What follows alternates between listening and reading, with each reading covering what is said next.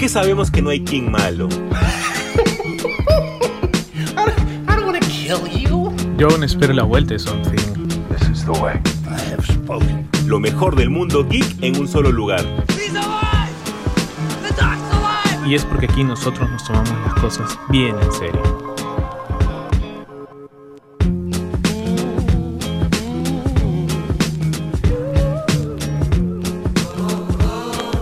¿Qué tal gente? ¿Cómo están? Bienvenidos a un lunes más y un lunes acompañado obviamente de Super God Podcast. Una semana que si bien no ha habido muchas noticias del mundo geek, ya que la semana pasada estuvo archi mega cargada, en estas ha habido pocas, pero más de calidad creo yo. Ha habido grandes noticias que vamos a comentar, vamos a analizar y vamos a dar principalmente muchos consejos de cómo llegar preparados a cada una de ellas, porque sacando mis cuentas, todo lo que se viene antes de fin de año son un montón de cosas. En serio, el mes de diciembre y noviembre vamos a estar a full con cosas geeks. Y para esto necesito mi contraparte, José Carlos, ¿cómo estás?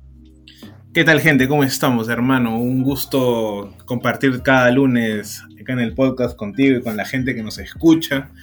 Y sí, tienes razón, esta semana no ha habido no ha habido grandes noticias, no ha habido así mucha, vamos a decirlo, mucha comidilla, pero sí ha habido sus, sus buenas, sus buenas dosis, ¿no? De, de, información, ¿no? Y acá obviamente pues la vamos a desmenuzar. Y sí, como bien dices, yo he estado revisando y, la cantidad de cosas que hay para octubre, más en noviembre y obviamente en diciembre ya es como que eh, se alocaron todos y hay regalos como para, para cada público, ¿no? Este, obviamente acá las vamos a tratar de cubrir en, su mayoría, pero este, hay para todo, ¿no? Hay desde La Casa de Papel, creo, la temporada, la última temporada ya, hasta eh, el inicio de Cobra Kai, pues, ¿no? La, última de Cobra Kai y demás, ¿no? Sin contar las películas, obviamente, pues, de Marvel, ¿no?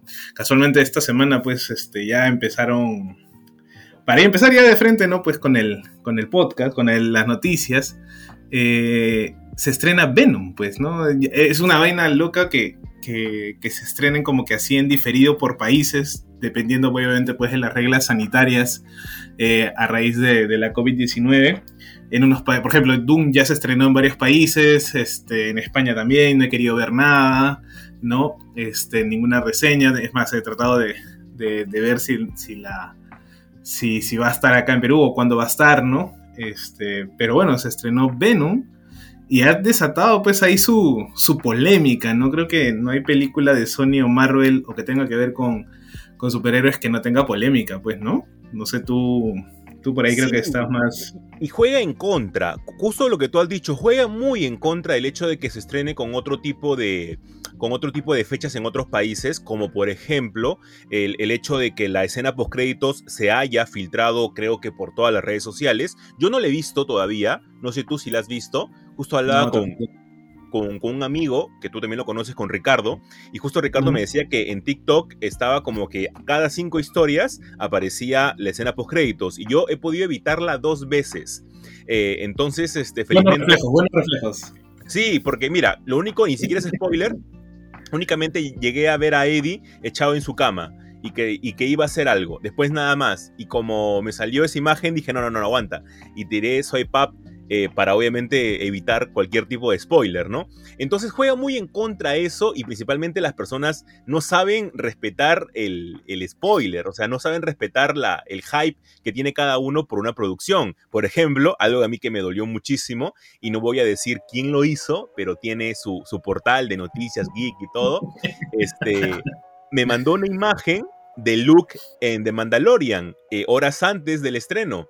Eh, yo eh, ah, había esperado, había esperado a las 10 de la mañana, 9 de la mañana, porque justo tenía reunión ese día en el trabajo muy temprano y dije, ok, termino la reunión y veo el capítulo, ¿no? Y estaba totalmente libre de spoiler y me manda de la nada la imagen de Luke y me dice, qué épico. Y yo me quedé helado, te lo juro que me quedé súper helado y dije, no puede ser posible que me haya spoileado esto. Como dije, de repente no lo he hecho con malicia, lo dejé pasar, pero me dolió mucho, ¿ah? Uy, no, ¿cómo, ¿cómo, te va a hacer eso? Pues la verdad que, que ese ser es bastante insensible. Al menos preguntar algo, no creo que... Al menos. Creo que por respeto no se dice, oye, ¿has visto? O qué brutal. Mira, con tal de decir qué brutal el último capítulo y después decir, oye, ya lo vistes, ¿no? Preguntar o algo. Este, sería como que mayor, como con, mayor consideración, creo, ¿no? No hay, no hay este, una idea de malicia de querer arruinar el, el hype o la historia o lo, lo, que, lo que uno pues disfruta, ¿no? mira, la verdad que yo no siendo tan fan de, de Star Wars, y yo no, no, me, no, no tuve ningún spoiler y yo disfruté eso. No me imagino tú tan, tan fan de Star Wars y que te hayan hecho eso. Pues la verdad que creo que creo que va a haber un, un círculo en el infierno para las personas que, que desatan los spoilers sin, sin avisar. Totalmente, pero yo creo de que actualmente con tantas producciones que hay, este, hay que tener mucho más cuidado. Por ejemplo, sin llegar muy lejos, el estreno que hace poco tuvimos de, del juego del calamar, eh, un amigo también posteó, antes que yo terminara la serie, colocó eh, quién era el, jefe, ¿no? ¿Quién era el que estaba detrás de todo esto? No. Sí, alucina. colocó eso en una historia y te juro que no le di mucha importancia porque ya me la solía. Desde el capítulo 6 yo, ya me la solía más o menos de quién podía ser. Este, pero igual, o sea, pero igual fue como que, ah, ok, bueno, me malograste el final, pero no me dolió tanto, pero no se hace ese tipo de cosas. Actualmente no se hace. Sí, sí, o sea, es, como siempre, yo creo que es una cuestión de respeto, una cuestión de, de, ser considerado con el otro, ¿no? O al menos avisar, ¿no? Oye, este, ya quiero hablar de esto, pues entonces pongo un aviso previo de de repente esto va a tener spoilers, ¿no? Eh, eh, no sé, me imagino algo así, porque... Y, Igual, no creo que la, la cantidad de, producciones juegue eh, a favor de eso o, te permita pues tener carta libre para los spoilers. Mira, yo que antes no me, no me afectaban tanto los spoilers, yo no sé por qué ahora sí trato de, evitarlos al máximo, ¿no? Por ahí alguna que otra reseña, de repente, de, alguna película, ¿no? Pero no trato de, contaminarme tanto, espero a, verla, ¿no? Y así es y, es que también está el hecho de que, es, ¿cómo decirlo? Si es que es una película que se ha estrenado en todo el mundo en una fecha, tú has ido a verla al preestreno y luego sacas tu video, por ejemplo, de, explicando la escena post créditos, como que normal, ¿no? Tú dices, ok, hoy en la noche voy a verla en su primer día de estreno o en su segundo día de estreno y este voy a también ver ese video de la persona. Pero hay personas que están haciendo de Venom cuando no han llegado a otros países. A mí me parece eso jalado de los pelos. Como generador de contenido me parece un poco cruel. Sí, definitivamente es que también ya entras un poco en la tiranía del click o del byte, ¿no? Este, Exacto. De, generar, pues, este, interacciones, vistas, likes, dislikes, lo que sea, pero generar ah, algo, ¿no? Con tu video. Inclusive hay muchos en, que, en los, que en el video, o en la miniatura del video te lanzan ya el spoiler. Claro. ¿no? Entonces, esa vaina o bien no te das cuenta o lo haces a propósito. Este, y obviamente, pues, por ambos lados, pues, creo que, creo que está mal, ¿no? Ahora, pucha, viene Eternals, viene eh, cosas de Star Wars, ¿no? Imagínate que, nos pase eso con, con, Kenobi, por ejemplo, ¿no? O lo peor, con este, en la serie de Ahsoka que viene después, ¿no? claro, imagínate con, con, Ezra, no sé. No, o sea, por, ahí, ¿no? O sea, eh, es, bueno, al menos lo, bueno que en esas plataformas, pues creo que a nivel mundial todas están como que sincronizadas, ¿no? Pero en, a nivel de película por ejemplo, en lo que viene de Eternals, ¿no? O en. No, pero por ejemplo, a mí con The Mandalorian igual todos estamos sincronizados e igual me lo spoilearon. Ah, ah claro, bueno, claro, ahí es como que quién se levanta primero para, para ver la. Claro. y, eso, está mal, ¿no? eso está mal. Ya, ya, ya, saben por eso que Jesús se, se, queda de madrugada pues para ver los, los, pues episodios, así tipo, eh, lo han visto en sus historias de What If, ¿no? Ya igualitos. Jesús ya para evitar eso queda, se queda este, eh, de madrugada, ¿no?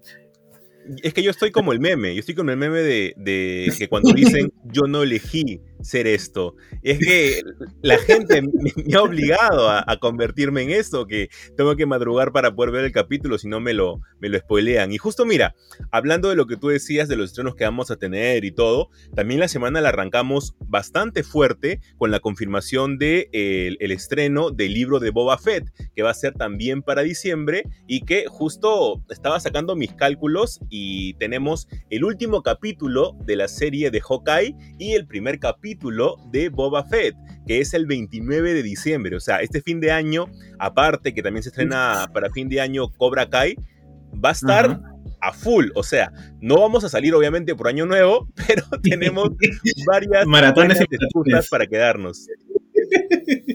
Sí, definitivamente. y la verdad que, bueno, algo que no sé, no lo mencionamos la semana pasada es que, bueno, se, se, filtró también la, imagen de, la primera escena, un, la primera imagen, ¿no? De este juego de, de Last of Us, en donde casualmente pues está Pedro Pascal, y yo decía, terminaron las grabaciones de Boba Fett, salió el arte, y recién van a empezar las grabaciones de The Mandalorian, la tercera temporada, y dices, pero ¿por qué se demoran tanto? Y claro, ahí recordé de que Pedro Pascal ha estado grabando pues The Last of Us, ¿no? Entonces, por eso es que también había un, cierto retraso, ¿no? Yo la verdad que, este, mucha gente, yo de los, de los youtubers de Star Wars que sigo, ¿no? Muchos decían que se iba a estrenar como que a la par, ¿no? El libro de Boba con este, The Mandalorian 3, otros decían, no, primero el libro de Boba a fin de año como a, fines de noviembre algunos decían ¿no? que iba a reemplazar un poco la, temporada normal de The Mandalorian y ya en enero, marzo, eh, de repente eh, tener la, temporada de, de The Mandalorian, ¿no? Creo que se, va confirmando esto, esto último, ¿no? De, para el, tener el... Que esto que vendría a ser como una especie de... no sé si llamarlo spin-off o complementario a, a toda la... el multiverso de, de, series de Star Wars, ¿no? Sí, este yo creo que va más que todo por ese lado, por un lado complementario. La semana pasada hablamos con la gente de, de Escoria Rebelde, con Gonzalo, y muchísimas gracias por la invitación, que la pasé muy bien hablando también de Visions. Y justo hablábamos de, primero hay que ver eh, qué, tanto está, qué, tanto ha avanzado el crimen en Tatooine para que Boba pueda ocupar una parte, ¿no? O sea, a ver, el reinado de, de, de o el reinado, se podría decir, de los Hutts, es gigante. Pero hasta qué punto cayó con la muerte de Jabba the Hutt y hasta qué punto Big Fortuna se ha encargado de mantener esto entre comillas. O sea, se ha encargado de continuarla, hacerla más grande o sencillamente queda una mínima facción de lo que tenía Jabba the Hutt, ¿no? Entonces por ese lado es muy interesante, ¿no?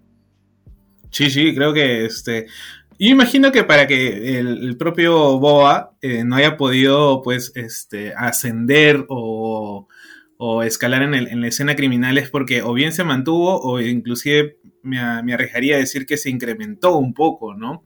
Eh, Big Fortuna creo que eh, tiene esta, esta cualidad de, pues, siempre, siempre alinearse al que más le conviene, ¿no? No es tan...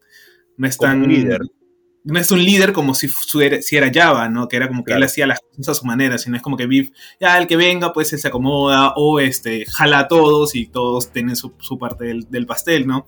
Porque claro, si han pasado tanto tiempo y recién pues este, Boba ha recuperado su armadura, ¿no?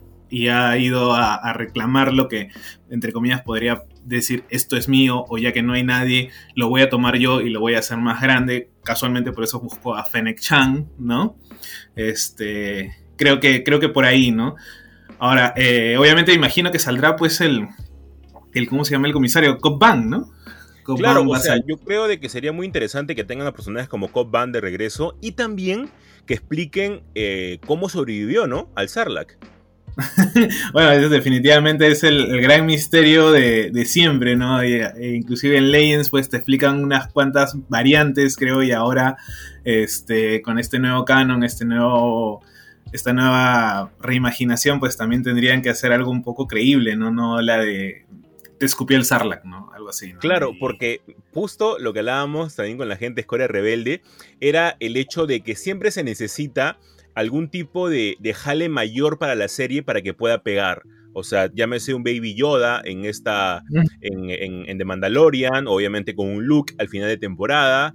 Y, y también los personajes que hemos tenido como. como este. Ah, se me fue el nombre, lo tengo por acá a Boca Tan eh, para poder levantar un poco, ¿no? Entonces lo que se decía era de qué personajes pueden aparecer ahora en el libro de Boba Fett y existen varias posibilidades, o sea, e, existe la posibilidad desde Han Solo, que sigue vivo todavía y que obviamente para Boba, este, él ha sido el que lo ha, el que lo mató, entre, entre comillas, este, y también un posible Cat Bane, ¿no? Que lo vimos en la última temporada de, de The Bad Batch.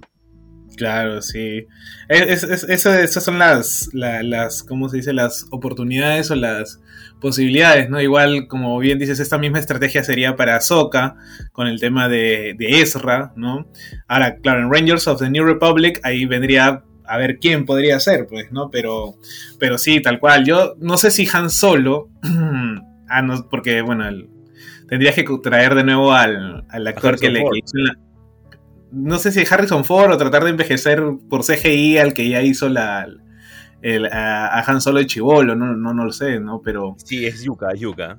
Pero ahí, ahí tendríamos que, que, de repente nos traen un hat, porque se supone que ya los hats creo que están extintos, creo, para este, para este punto, creo. También, o sea, también por eso es que yo decía de qué tanta repercusión ha tenido la muerte de Java dentro de la dinastía de los hat, que recordemos que es gigantesca. Claro, o sea, ellos son los Corleone del universo de Star Wars. Incluso en, un episodio de Vision tenemos eh, en, en, Bohemia, en Bohemia Tatooine, tenemos que justo al bajista de esta banda, que es un, eh, es un hat, lo buscan, ¿no? Claro, para poder este, que, forme, que siga siendo parte de la dinastía. Pero vamos a ver, vamos a ver lo que tenga que ofrecernos. Es a fin de año, así que yo imagino que a finales de este mes de octubre, que ya arrancamos, vamos a tener al menos un tráiler y vamos a ver al menos qué personajes podamos ver. Yo rezo para que tengamos a Cat Bane de regreso y en live action. Por otro lado, José Carlos, tenemos una noticia más o menos mala, y es que la mismísima Bárbara Muschietti, hermana de Andy Muschietti, que es productora de todo lo que hace su hermano, obviamente, porque es un equipo extremadamente bueno y que debe estar encargado del Verso, por favor, ha dicho que no va a haber ningún tipo de tráiler en la DC Fandom de Flash, que no vamos a tener nada por el momento porque todavía siguen preparando cositas baja la expectativa bastante, ¿no? Porque eh, creo que era, si no la segunda más esperada, la primera más esperada de la DC Fandom. Sí, creo que después de, Batman era lo más... La, gran pregunta era, ¿no? Básicamente, ¿no? ¿Qué nos van a mostrar o qué nos quieren intentar explicar con The Flash, ¿no? Eh, ahora, entiendo que también no dos peces este, gordos, vamos a ponerlo así, eh, en un mismo día, porque recordemos, va a ser solo un día. La vez pasada, si fueron dos, uno para audiovisuales y uno para cómics. Acá es como que todo en un solo día, entonces tener dos, dos, este, dos goles, como que, que marqueteramente o comercialmente, pues, en, al menos en estos tiempos en donde todas las empresas productoras están como que peleando, por un lado los streamers, por otro lado los estudios, Marvel DC y demás, entonces creo que se van guardando una que otra bala, ¿no? Eh, para, para más adelante. Ahora, pucha, de hecho que sí, pues te baja un poco, pero te la te la sube la idea de, de Batman, ¿no? Este, creo que vamos a tener cierta cierta, mucha tela por cortar después de la DC Fandom con todo lo que nos vayan a, traer de The Batman, ¿no?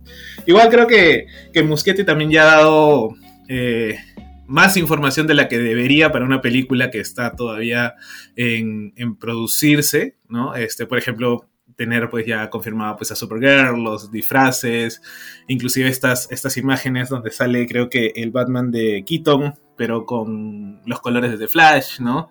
Entonces ya creo que nos ha dado por ahí pues más de lo que una película normal podría generar, al menos el nivel que está ella de producción, ¿no? Claro, y, hasta el nivel que DC ha dado, ¿no? Hasta el momento.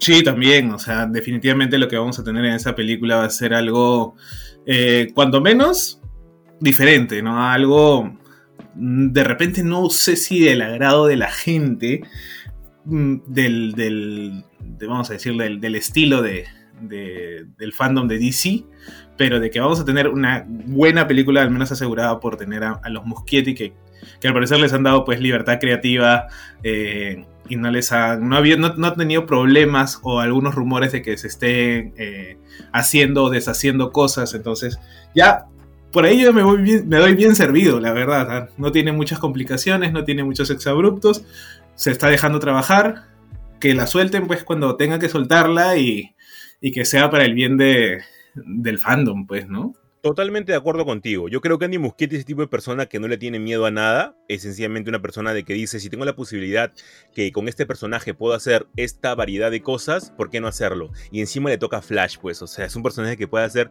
50.000 cosas había así por haber y las puedes arreglar en una misma película todo. Puedes deshacer todo y rehacerlo todo en una sola película. Y encima, con lo que nos dio el Snyder Cut eh, sobre esta habilidad desarrollada para este Flash, para mí están las puertas abiertas, o sea, se pueden hacer 50.000 cosas y esperemos, esperemos de que sea bastante bueno cuando salga el primer tráiler. Y hablando de hombres sin miedo, José Carlos, tenemos un rumor.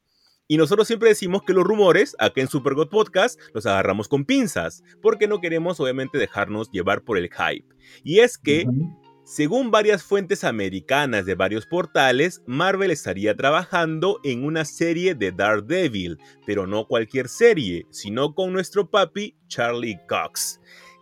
Eh, José Carlos, ¿qué implica esto? No se sabe si va a ser un reboot del personaje, o sea, nuevamente agarrar el personaje desde cero, o, sea, no tomando todo lo que pasó en la alianza de eh, Disney, si queremos llamarlo, Disney Marvel con Netflix. No se toma nada de eso, y se toma nuevamente una historia del personaje con el mismo actor. O se toma la continuidad y se sigue haciendo la historia, pero ahora en Disney Plus. Pueden ser ambas posibilidades. ¿Tú qué crees? Pucha, ahí yo lo primero que, que, me preguntaba era, eh, ¿pueden coger al mismo actor que hicieron con, la versión de Netflix? Y decía, y algunos en Twitter decían sí, eh, porque obviamente ya no hay una ligación contractual. Pero después digo, pero entonces tendría que ser como una especie de, reboot o de, de, incorporación nueva al personaje, porque se supone que la co-creación de Daredevil era con Netflix, ¿no? Entonces asumo que o bien compras todo, ¿no? Para tenerlo de nuevo, o bien este, haces otra cosa, ¿no? otro tipo de, de, narrativa, otro tipo de, de, historia que siga, ¿no? Y obviamente esto aunado a la, posibilidad de que salga o no en, Spider-Man este, No Way Home, inclusive eh, que tenga relación con Hawkeye, porque como vamos a tener a Echo eh, y después tener a Daredevil porque va a salir el Kingpin, entonces claro, tranquilamente se están triangulando cosas para que se dé.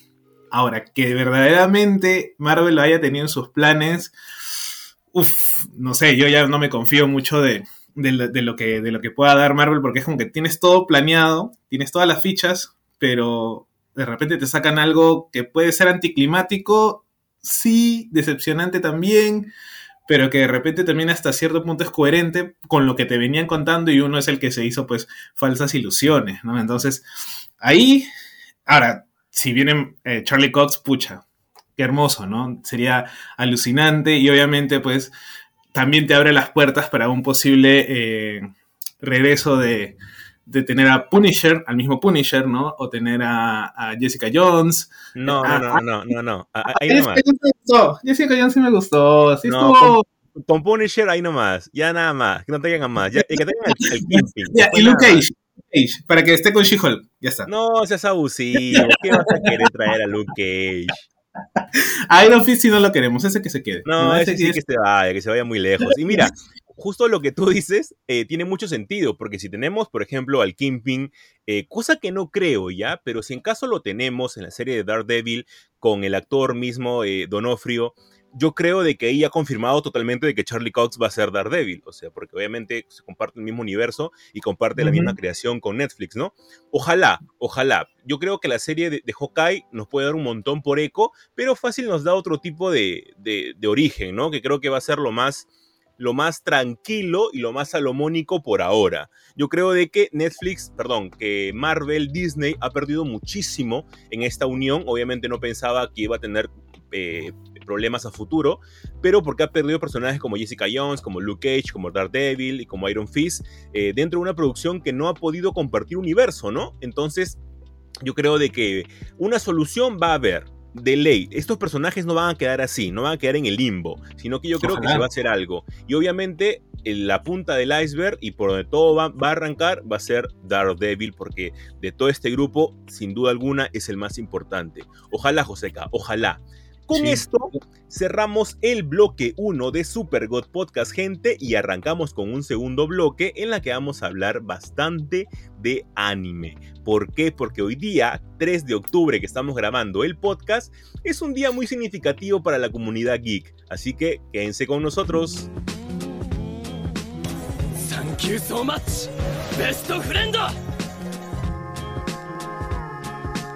What makes you so sure?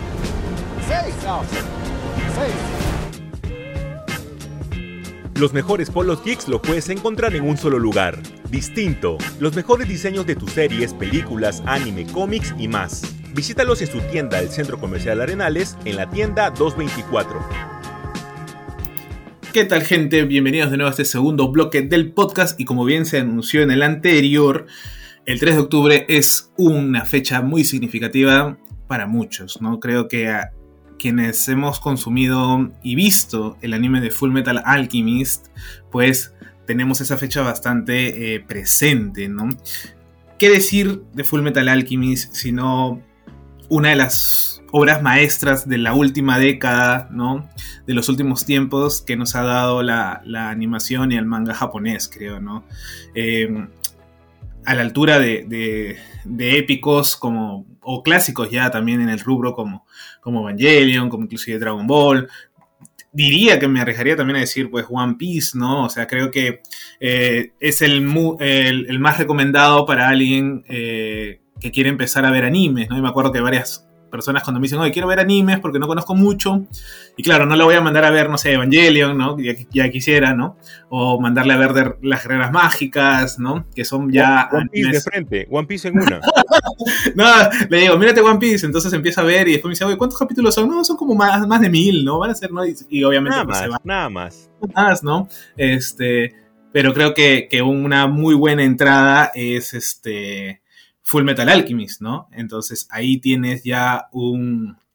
Claro que ver Full Metal Alchemist Brotherhood primero, no sé, yo personalmente como que no recomiendo la, la, primera adaptación eh, para alguien que no, no, conoce o no conoce muy bien el, el, la industria del anime, por ahí se puede aburrir o decir qué pasó, ¿no? Este, y, y ver si eh, Brotherhood que que es lo, lo, más fiel al manga, ¿no? ¿Tú, tú te acuerdas cómo fue la, la, la llegada a, o sea, en tu, en tu, experiencia, ¿no? ¿Cómo llegaste a, a Full Metal? Sí, claro. Eh, yo llegué a Full Metal por la anterior versión. Yo, después de muchos años, todavía ve veo Brotherhood. Como yo siempre he comentado, eh, mi, mi, entrada al mundo geek es por el anime. Entonces, yo soy más fanático, o bueno, no más fanático, sino que primero fui fanático del anime y luego me hice fanático del cómic. Eh, entonces, yo primero vi Full Metal Alchemist y yo lo que puedo rescatar de la primera versión son sus openings y sus endings. Y principalmente porque tiene una canción de Larkin Ciel, que es una de mis bandas uh -huh. favoritas, que es Red Steady Go, que me parece espectacular. Eh, pero luego, obviamente, no se podía adaptar todo al 100% porque el manga todavía seguía abierto en ese momento y los estudios querían cerrarlo sea como sea.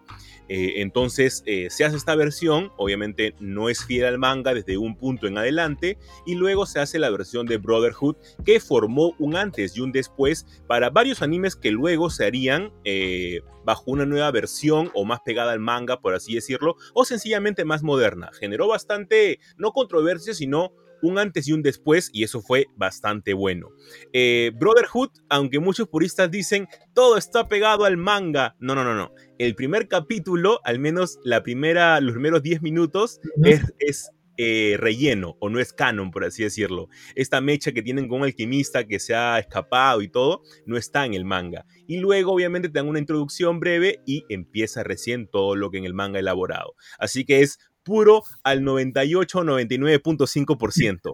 Pero a mí lo que más me, me agrada de esta obra es que coloquémonos en un contexto de un Japón muy machista en el campo del manga. Eh, existía en una época eh, muchas mangakas que tenían que colocarse como nombre artístico, eh, un nombre relativamente neutro o un nombre de hombre para que la industria te pueda consumir, porque muchas veces no consumían mangas de hombre, específicamente un shonen, más aún más difícil, un shonen dentro de la demografía. Entonces, eh, lo que ha hecho Hiromu Arakawa es sencillamente espectacular. Es una obra bellísima con varios tonos eh, que tiene desde comedia hasta el sacrificio gigantesco y también de una camaradería gigantesca y que tú ves a estos dos hermanos, a Alphonse y a Ed, en un viaje que pasan por un montón de cosas y sus objetivos siguen sencillamente fuertes. Sus objetivos nada los va a cambiar porque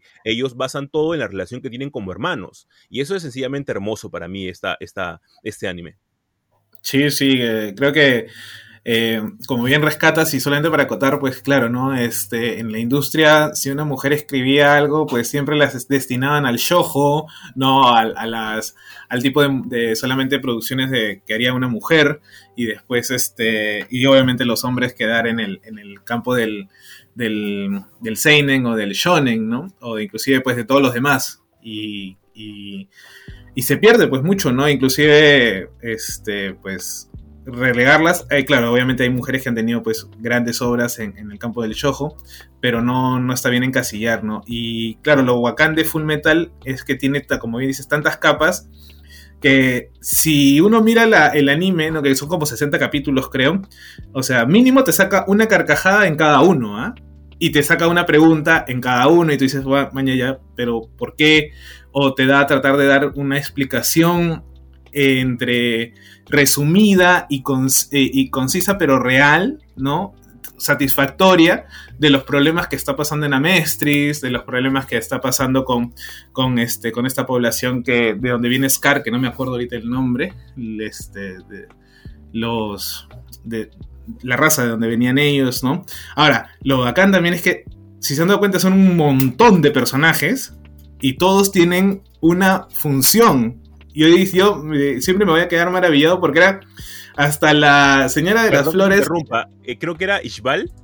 Ishbal, los Ishbalitas, claro, los Ishbalitas de Scar, está, bueno, inclusive la historia de Scar y el hermano que le da el brazo, pues, es alucinante, ¿no? Pero como decía, cada personaje tiene una función, inclusive hasta la señora de las flores, que como cuando Roy Mustang quiere eh, ir donde su madrastra, ¿no? Este, y sale ahí y ella le dice, ¿no? Como que tienes que ir a buscarla, o sea, te está buscando, ¿no? Este, Buchaner, por ejemplo, que es de, la facción de la hermana de Armstrong, de Alex, o sea, de, Oliver. Hasta Buchaner tiene una eh, gran escena épica al final también. Eh, obviamente todos recordamos a, Nina Tucker, no voy a... No, Ay, Dios mío. Nos ha dado también al peor, uno de los peores padres, ¿no? Sin duda. Y, inclusive, inclusive nos da a un personaje que creo que dura cuánto, cinco capítulos o menos, que es Hush, este, Mace Hush, y, y, hasta te encariñas con él y te duele la muerte. O sea, es es la escena más triste y más este, dolorosa porque Mace tiene esta, esta, esta, rara, diría, característica de, ser un soldado y, ser como que muy amiguero o ser alguien que se la lleva, este, vive la vida tranquila con su familia, con su hijita y todo lo demás, ¿no? Entonces, todos, hasta los subalternos de, Roy Mustang, eh, para mí, narrativamente, eh, lo que se hizo en, Full Metal es, es, alucinante, o sea, el manejo de, escenas, de, contenido, de lo que se dice, de lo que se muestra inclusive, es mucha. Hasta con el man creo que se llamaba Havoc, que es el que se enamoró de, de, este, de Lujuria y al final termina pues este inválido. O sea, hasta, hasta empatizas con ese man. O sea, es ya para mí, una locura, ¿no? O sea, si no, lo, si no lo rescatas de esa manera y no disfrutas el viaje, pues, amigo, hay un problema y no es el, no es el anime, eres tú, ¿no? Sí, sin duda alguna. Em, empatizas con todos y principalmente con alguno de los dos hermanos tienes que empatizar, ¿no? Creo que, creo que es Alphonse se la lleva.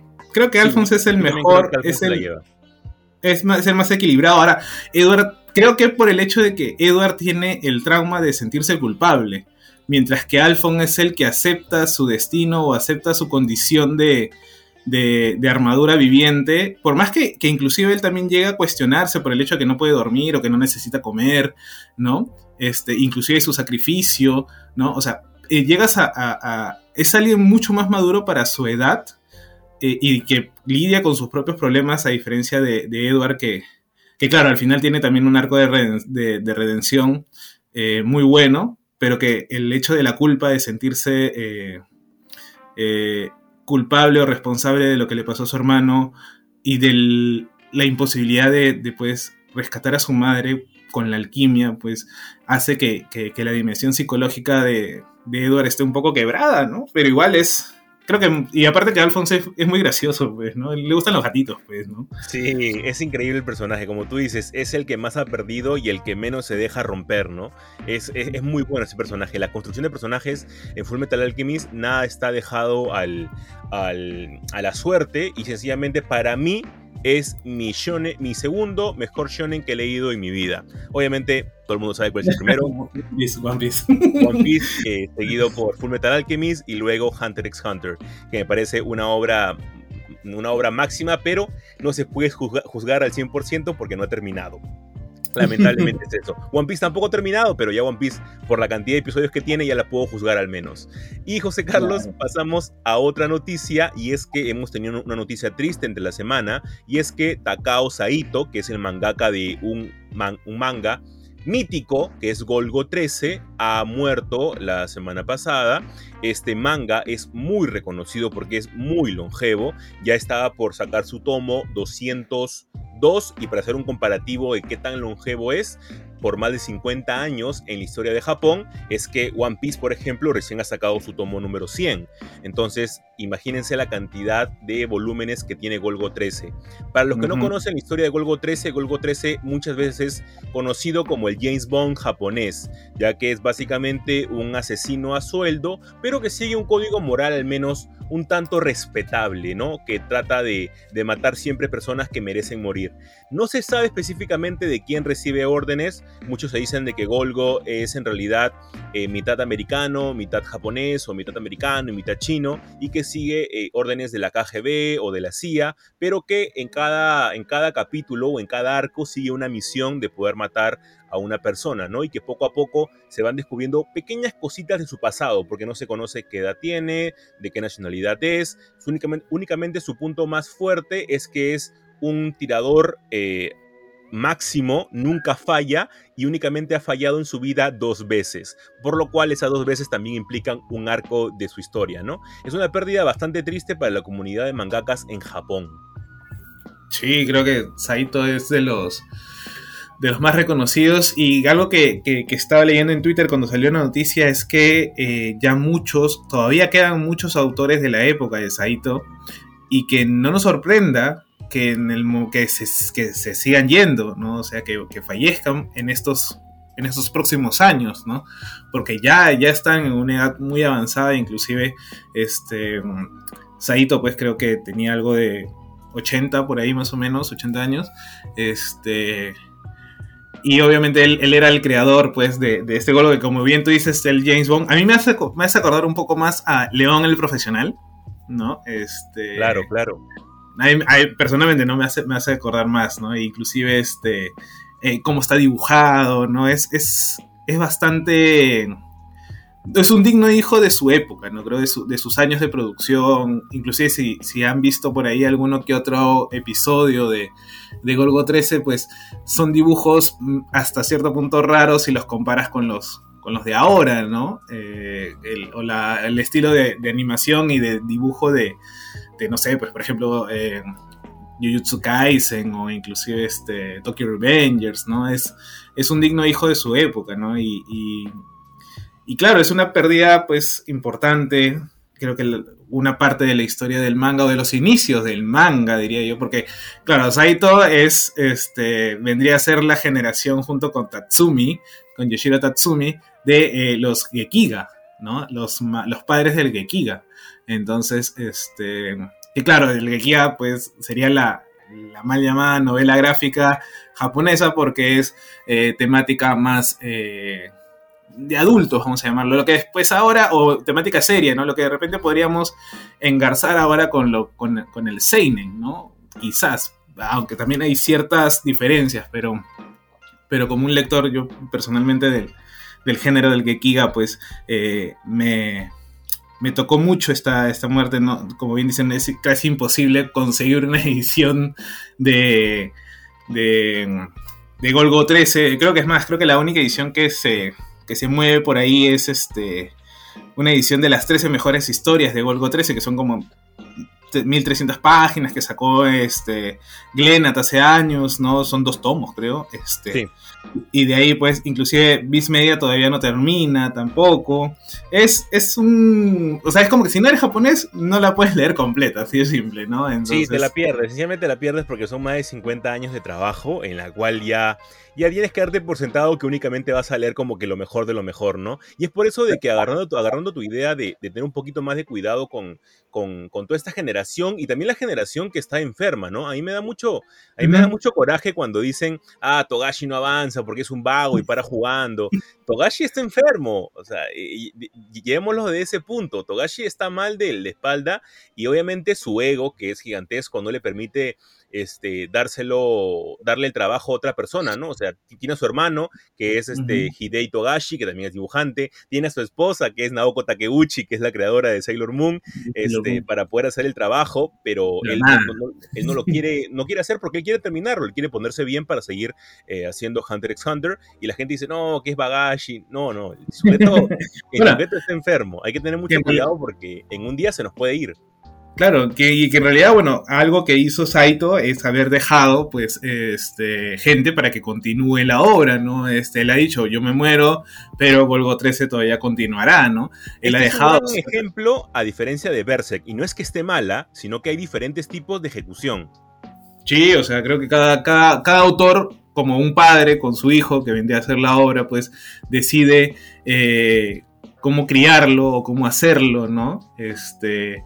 Y hay algunos que dicen, no, lo quiero hacer yo y nadie más puede tocar mi trabajo, porque inclusive, obviamente también hay historias o hay, eh, eh, eh, ¿cómo se dice?, situaciones en donde le das la- tu obra a alguien y te, simplemente te la termina malogrando si, en que, si es que no hay una supervisión, ¿no? Y acá me refiero un poco a Boruto, por ejemplo, que es un ejemplo este, actual contemporáneo, ¿no? Otro, otro ejemplo que podría ser, este...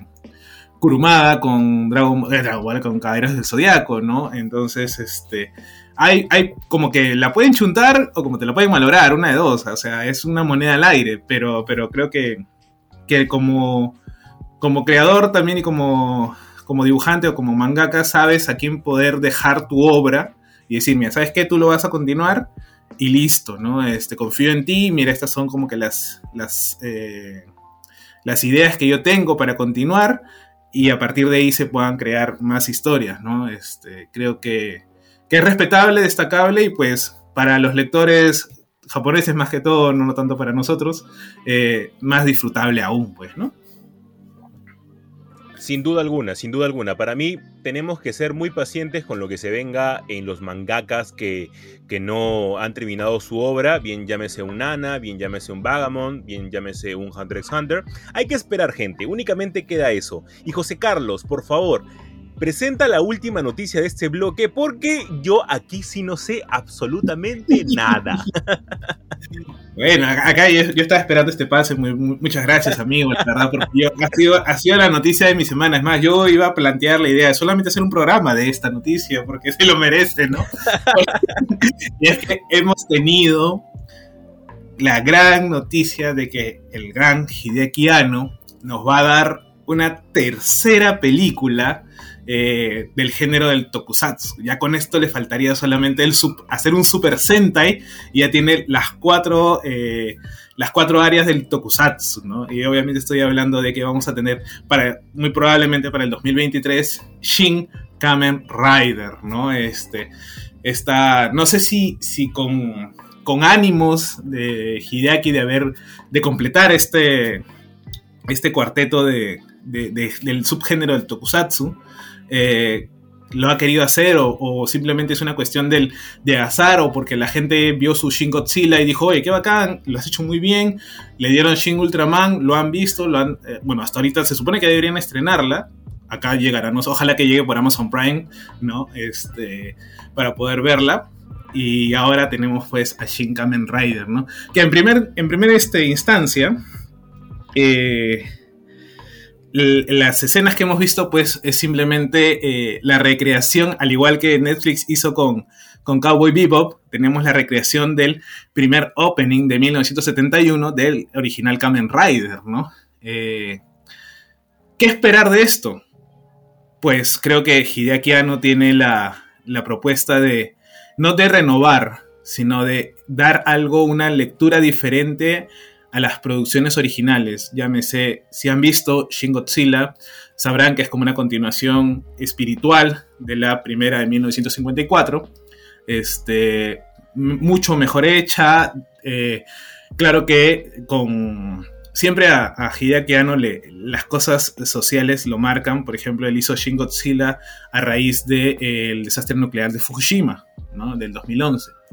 Eh, y obviamente, si ustedes ven esa película, que en donde casualmente se ve más el trabajo del gobierno, de la desorganización del gobierno ante un desastre, es una película maravillosa. Yo la verdad que eh, no me canso de recomendarla, porque claro, ver la original es un poco difícil, ¿no? Para algunos, porque es en blanco y negro y, y de repente no entienden muy bien, pero con Shin Godzilla pues eh, funciona y funciona muy bien. Aparte que te hizo una reimaginación del, del, del mismo... Del, del mismo monstruo, ¿no? Ahora, muchos están diciendo también de que eh, las cuatro películas de Evangelion vendrían a ser su Shin Evangelion, ¿no? Esta, para, ca- para cate- categorizarla un poco de, de ir en la misma tónica, ¿no? Que es ¿no? una... Porque hemos tenido Shin Godzilla, Shin Ultraman y eh, técnicamente si la agarramos dentro del mismo paquete también sería como Shin Evangelion, ¿no?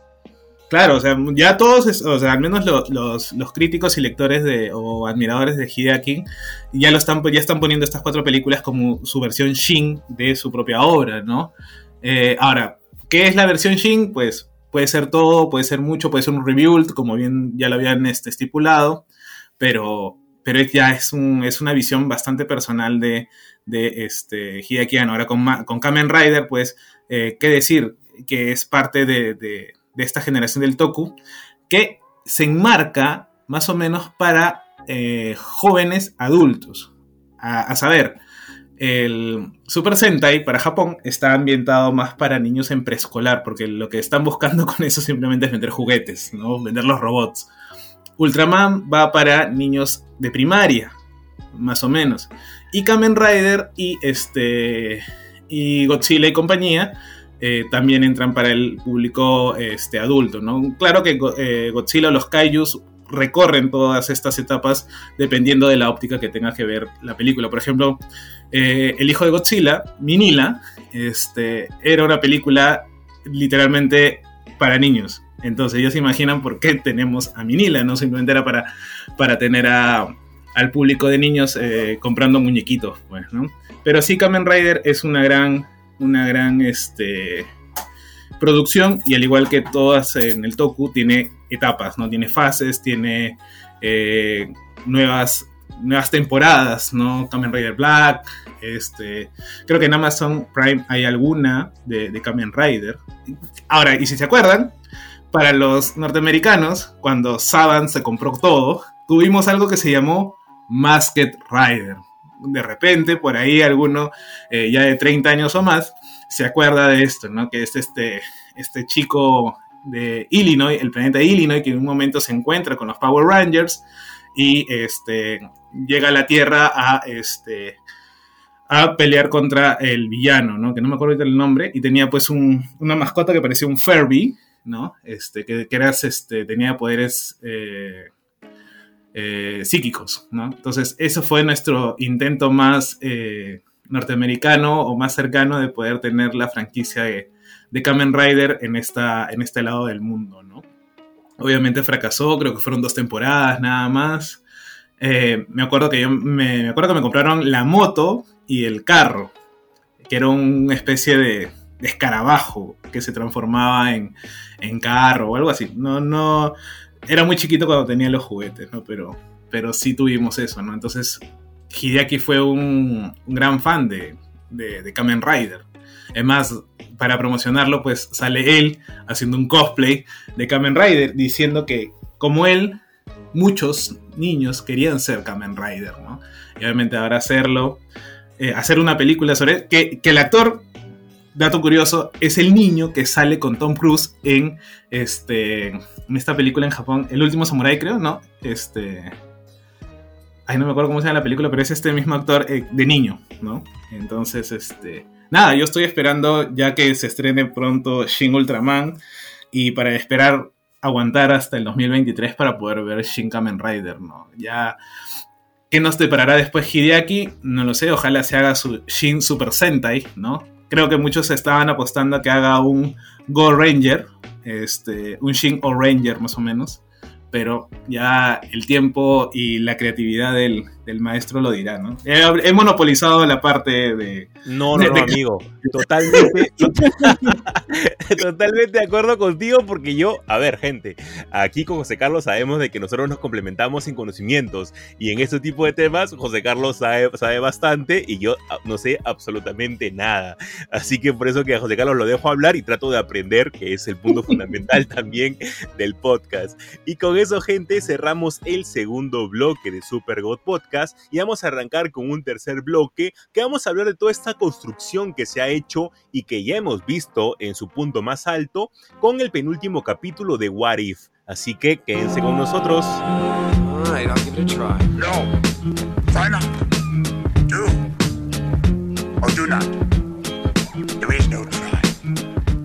The Comic Crusade. Obtén lo mejor de Marvel, DC, Image y lo mejor de todo el mundo de los cómics y mangas siguiéndolo en sus redes sociales como The Comic Crusade. Cree en el cómic.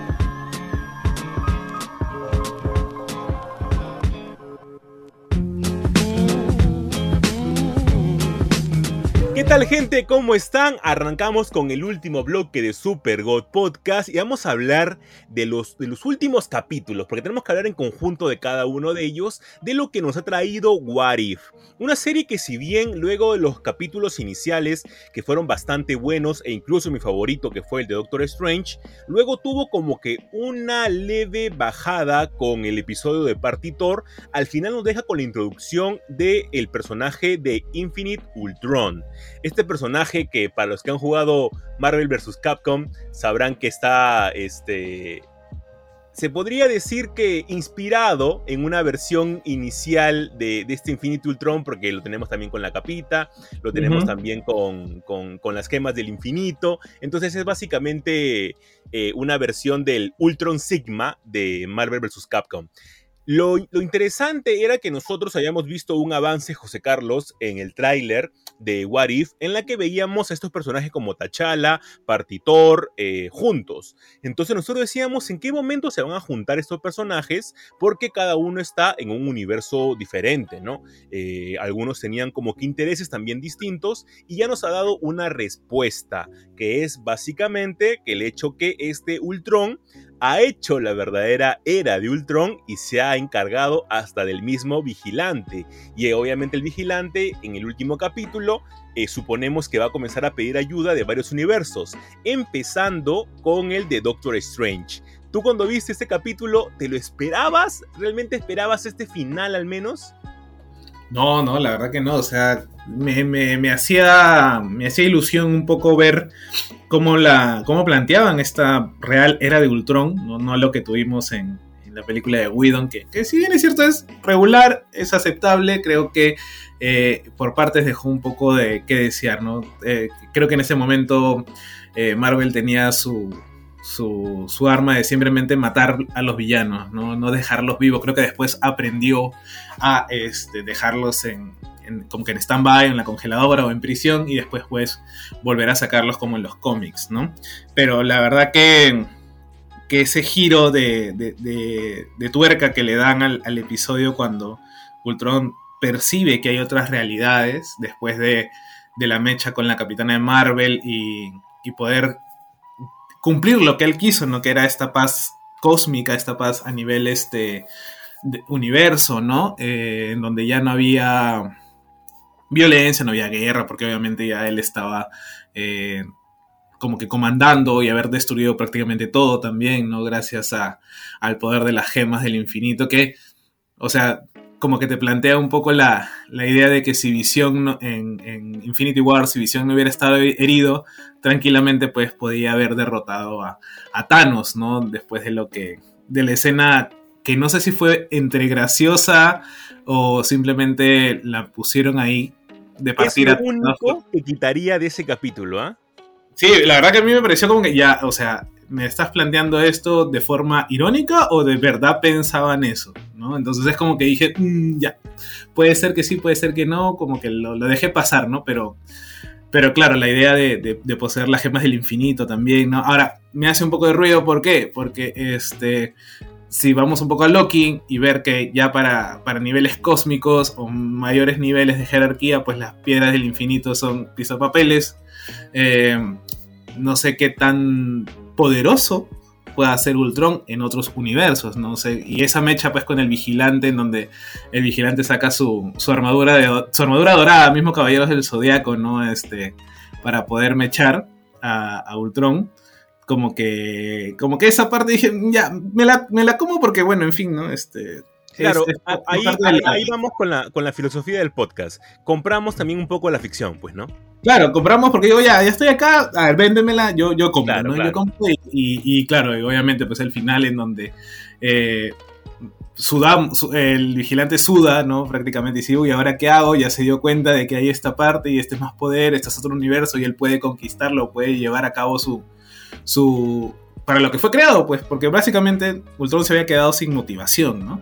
Entonces, este, y, que, recor- que recurra a, al Evil Doctor Strange, ¿no? Este, de, los episodios pasados, dije, ¿what? No, o sea, era como que realmente entendí, dije, ah, man, ya, entonces sí estaban creando o tratando de crear un, un relato único, solo que por distintas piezas y después las unían, ¿no? Y dije, "Mm, interesante, dije, bien, bien, bien por la narrativa. No sé dónde van a entrar los zombies, pero bien por la narrativa, ¿no? Este... Yo creo que ese va a ser el único universo que no va a entrar en esta unión de pedir ayuda. ¿Lo crees? Pero si quedaron humanos. O sea, lo, lo- lo planteado, por, eh, lo, lo decía por el hecho de que ya, Natasha quedó, ¿no? Este, Clint murió, Natasha queda, ahora traes a- al Doctor Strange, tienes a Party Thor todavía, ¿no? Entonces, eh, no sé, no, no sé qué, que el próximo episodio de, What If es como que el, el- sería el primero de una segunda fase, ¿no? Eh, para ver cómo, cómo, cómo lo, lo, lo genera, ¿no? Cómo haces la- la- el guion, porque lo bacán de la serie es que te dan un buen guion en poco tiempo. Entonces, no sé cómo ahora que ya están sumando piezas, eh, va a, a tener de repente ese mismo impacto o de repente no. Eso es lo que, lo que va a quedar en el, en el tintero, creo, para, para los espectadores, ¿no? Ya, ya vamos a tener a Jesús de madrugada, pues viendo, viendo el episodio, pliego en ese mismo, o algunas historias en, eh, en ese mismo día, ¿no? De repente. No, sí, de, de- de ley voy a sacar video esta semana acerca de What If y a todo un balance de lo que han sido todos los Ahora, episodios. Ahora va a tener segunda temporada, ¿no? Y yo digo, ¿qué Eh, me vas a poner en la segunda temporada? O sea, es que mucho va a depender de este episodio, mucho va a depender de lo que, de lo que suceda, de cómo termine. Y justo, a ver, eh, lo que me gusta es que jueguen un montón con el hecho que sea What If. Al hecho de ser un What If, o sea, en otra traducción que no sea canon, eh, ayuda a jugar un montón con las realidades. Por ejemplo, en esta batalla que tú mencionas de, de Infinity Ultron junto con el vigilante, me gusta mucho cuando van pasando por realidades y encuentras una realidad en la que Steve Rogers es presidente de los Estados Unidos, encuentras otra realidad en la que, no, no- sé si te das cuenta, pero en una pasan por Mustafar de Star Wars. y se sí, ve sí. como que al fondo el castillo de Darth Vader. Entonces, eh, son pequeñas cositas, porque obviamente Disney es dueño de todo, este, que te pueden ayudar a, a ju- a jugar con eso. Entonces, va a, determinar mucho la segunda temporada dependiendo de cómo termine este, este capítulo. Entonces, lo que yo te decía es que creo que el último, el único, el único episodio que no va a ser eh, llamado para esta ayuda necesaria va a ser el de zombies. Porque como que de por sí están mal, han quedado gente todavía este, por ver cómo va a ser el desarrollo, porque llega este Thanos zombie. Entonces todavía no se sabe específicamente cómo han quedado, a diferencia de otros, que sí más o menos están como que estables. Por otro lado, a mí lo que me gusta mucho es cuando aparece eh, esta versión de Doctor Strange Evil, para ponerle un, un título, eh, es que le dice al vigilante, ¿por qué te, yo te voy a ayudar a ti así como tú me ayudaste a mí? Entonces es como que, oh, justo el golpe que tenías que darle, pues claro. tú lo viste también a él y le pediste ayuda y él sencillamente no te la dio porque no podía intervenir hasta el momento en la que él se ve contra la espada y la pared y Ultron está que le revienta todos los órganos que puede tener de vigilante, ¿no? Entonces, por ese lado, a mí me parece muy bueno cómo han construido. Si hacemos un balance global de todo lo que ha llevado eh, eh, What If hasta el momento, me parece muy redonda la serie. Obviamente, capítulos nada que ver. Incluso el de Party Thor podría quedar como el peor capítulo si es que no tuviera esta introducción de Ultron al final que te da el pase para el siguiente capítulo, que es sencillamente de los mejores, ¿no? Sí, o sea, es que tal vez el, el, hecho de haber tenido pues este crecimiento de Thor, que yo como lector veo a Thor pues pasar de, de, la primera película a la segunda, hasta la tercera, inclusive hasta lo último en, en, en Endgame. O sea, yo sí creo y veo un crecimiento de Thor como personaje, ¿no? Es más, creo que mi favorito es Bro Thor, ¿no? Este, y cuando él se, se redime de la, de la, depresión después de haber fallado con la Stormbreaker, ¿no? Y volver a tener a este Thor eh, inmaduro, este Thor, este... No sé si llamarlo inconsciente, pero... Eh, alguien muy suelto de huesos, como en la primera película, por ejemplo, algo, o muy inocente de repente, eh, como que me, dio un mal, un mal sabor, ¿no? Un mal sabor de, de, como espectador. Entiendo la coherencia, entiendo la, cosa. Ahora también tengo que comprar la idea de la ficción de que Thor es así porque es hijo único, o sea, porque no existió un, un hermano Loki eh, que cree que, que, lo críe con. o que se críe con él. Mm, te compro la ficción, pero hasta cierto punto, ¿no? Ten, tengo que comprarla porque es un, un what if, ¿no? Pero, pero creo que, creo que el, básicamente el hecho de volver a ver a Thor eh, en esa en esa inmadurez como que no, yo creo que y eso lo hace pues ser quizás de los de los últimos porque ya habías visto una un crecimiento, hasta un arco de redención y todo, pues, ¿no? Ahora, el otro creo que ah, Marvel Zombies también queda como que de los últimos, ¿ah? Este Sí, o inclusive el de Tony Stark con Killmonger. Pienso. No sé, no sé. No... Sí, yo creo que también una de las, de las tres últimas, por así colocarlas, ¿no? A ver, y ahora sí, sin contar el último episodio que tenemos, ¿cuáles son los tres con la cual tú te quedas? Para mí, para adelantarme y darte tiempo para poder pensarlo, eh, para mí estaría, a ver, primero el de Doctor Strange. El Doctor Strange me, parece espectacular, me parece muy bien llevado. Toda la mitología que existe en, en, Doctor Strange está muy bien llevada. Incluso me compro nuevamente la, esta, esta historia de amor que nunca la vimos extendida este, dentro de la película, así que muy bien. En segundo lugar, yo creo que estaría la de T'Challa. Si T'Challa se convirtiera en Star Lord, me gustó muchísimo. Y creo que en tercer lugar, colocaría esta de Ultron, si es que, si es que Ultron ganara. Esas serían mis tres favoritas. ¿Para ti? Sí, yo también creo, creo que coincidimos en dos, o inclusive, inclusive eh, tenemos en las tres, coincidimos, pero si tuviera que quitar el último episodio, pues eh, pondría de... ¿Qué pasara si los héroes más poderosos eh, el mundo los perdiera? ¿no? Es donde Han Pym es el, es el que los mata, ¿no? Me, me, gustó mucho cómo lo, cómo lo plantearon, ¿no? Este, y también esta posibilidad, también de forma de repente no irónica, de que había cómo matarlos, ¿no? Pero nadie los quiso, o nadie se le prendió el foquito, ¿no? Salvo a, a Han Ping, ¿no? Entonces, este, claro, ese sería el tercero, el segundo sería T'Challa como Star-Lord, que muy probablemente también sea el que venga también a ayudar a, a, Doctor Strange, quién sabe, ¿no? Y obviamente el número uno, pues, eh, por el personaje que yo me encanta y por la por la forma como llevaron el episodio, como bien dices, este, eh, de Doctor Strange, ¿no? Eso sería mis, mi, mi, top 3, sin contar el de Ultron ganara, pues, ¿no? Y, y nada, y esperar, porque creo que son 13 capítulos, ¿no? O sea, Así es, el último... Nos quedan 5. Eh, Claro, el último va a ser el que vemos a Partitor, uh, vemos a T'Challa y vemos a una Gamora con la vestimenta y con el arma de Thanos. Así que uh -huh. vamos a ver lo que tienen que ofrecernos. Este último capítulo yo creo que va a estar sí, bastante bueno porque se van a enfrentar... el pato. Claro, también va a estar, me imagino que va a estar, ¿no? Howard el pato también porque estaba por ahí y que se casó con Darcy. Eh, esa parte también fue nada que ver en el capítulo de Party. Es que creo que por eso te digo, te tenía que jugar al- al- a la risa irónica o la risa eh, sin sentido, ¿no? Y te ponían situaciones muy, muy como esta película eh, o esta serie de películas de ¿Qué pasó anoche? Esa donde tienen que reconciliar. claro. Ya, de Hangover, ya. Más o menos creo que eso básicamente fue un, o tomó de referencia pues Party Thor, ¿no? Y el final, que Thor tiene que eh, pedir ayuda porque su mamá está viniendo y todo. ah, no, ya no quiero recordarlo, por favor. Es que es un capítulo muy malo, pero yo creo de que muchas de esas cosas se van a poder solucionar y principalmente este Thor, yo creo que va a poder eh, dar muchas cosas en el último episodio. Obviamente es, es un personaje muy poderoso, así que yo creo que va a enfrentar muy bien a ese Infinity Ultron y principalmente cómo lo van a vencer me da mucha curiosidad. Y con eso, José Carlos, cerramos este episodio número 108 de Super God Podcast y gente, muchas gracias por escucharnos. Nos escuchamos la próxima semana. Chau, chau. Chao, chao, gente, cuídense.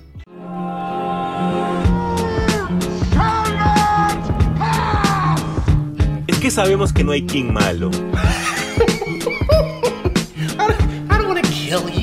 Yo aún espero la vuelta de Something. This is the way.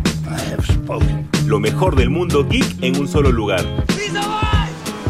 The doc's alive. Y es porque aquí nosotros nos tomamos las cosas bien en serio.